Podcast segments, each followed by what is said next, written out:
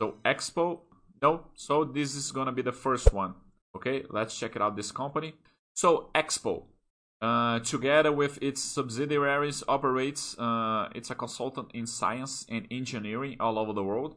Okay, uh, your service includes uh, development analysis of products, recall products, regulatory conformity. Okay, so it's a consultant company, right?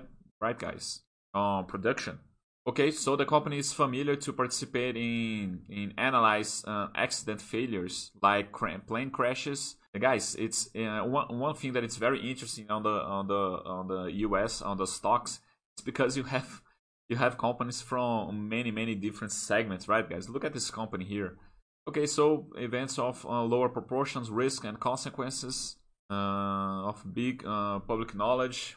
Okay, so just an example here. One of the cases that the company does, one of the case most uh, most known was the Samsung Galaxy Note 6 that after its launch presented problems of uh, overheating, including uh, some cases that uh, a fire took place. Okay, on this case, Exponent was responsible for an independent analysis to determine the, the, the causes of the failures of the of the cells of uh, lithium on the smartphone. Okay, very interesting. Uh, financial uh, peculiar characteristic of the company it's the uh, low capex, which is something that I, I always enjoy. Uh, like a company basically resumes uh, to the to the board of consultants and intellectual property, right? And knowledge. So you don't have much capex. Okay, okay, guys, interesting company, I guess. Uh, let's go see the numbers. So uh, highly consistent profits. IPO on 1990, over 30 years, highly consistent EPS growth, and low leverage or debt-free company. Okay, let's check the numbers. First thing, EBITDA. First thing, EBITDA that I like to see. Okay, so increasing, no comments here. Uh, net income, very, very good. Net profit margin, okay, no comments here, right, guys? Around 20%, it always increases, so strong numbers. What else can you see? Let's check the debt. Uh, so you have uh, the net debt it's negative so it's a company that doesn't have any debt and of course the net debt over ebitda it's going to be zero okay uh, cash flow generation i like to see the free cash so it's increasing no problems here the capex related to the fco for example 2016 the company spent 12 million to make 66 million uh, 2017 the company spent uh, the capex is always negative right guys it's investment it's an expense okay so the company expand uh, spent 4 million to make 66 million. So it's something around uh, 20%.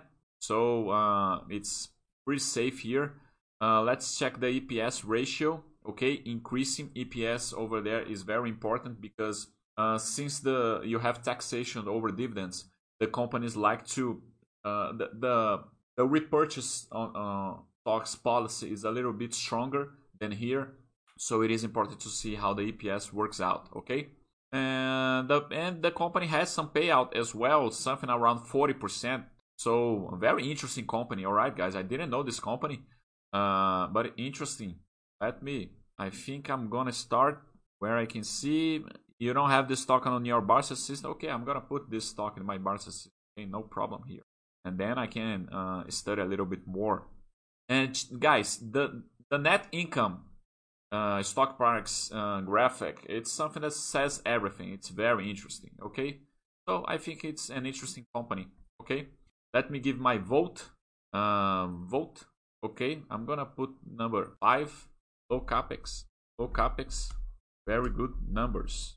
Okay, interesting company.